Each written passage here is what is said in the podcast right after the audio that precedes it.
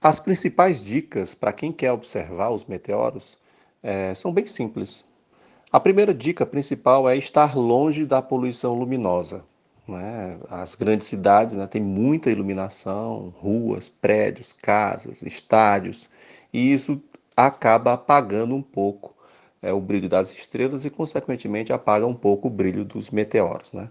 Os meteoros mais fracos não serão visíveis, apenas aqueles mais intensos é que serão visíveis. Mas quando a gente se afasta um pouco dos grandes centros, né? quando a gente se afasta um pouco da região metropolitana de Fortaleza ou da região metropolitana ali do Cariri, a gente já começa a perceber um céu mais escuro e mais propício à observação. Então, na grande é, é, maioria do, do, território do estado do Ceará, né, é uma zona rural, uma zona mais distante né, dos grandes centros, a gente tem uma boa visibilidade da chuva de meteoros. Isso aí é o primeiro, é o primeiro aspecto, né, estar longe da poluição luminosa. Outra, outra dica né, é ter paciência. Né?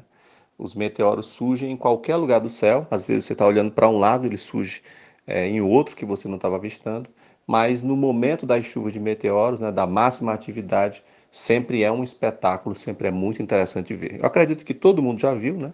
As chamadas estrelas cadentes em algum momento da vida, mas nas noites de chuva de meteoros é um espetáculo interessante e é uma programação para a família, realmente, né? Todo mundo é, com segurança, né? Tá sentadinho, coloca é, com conforto, né? Que possa visualizar o céu distante né, de obstáculos, casas ou árvores, procura um espaço mais aberto, longe das luzes né, artificiais, e é sempre um espetáculo dessa contemplação.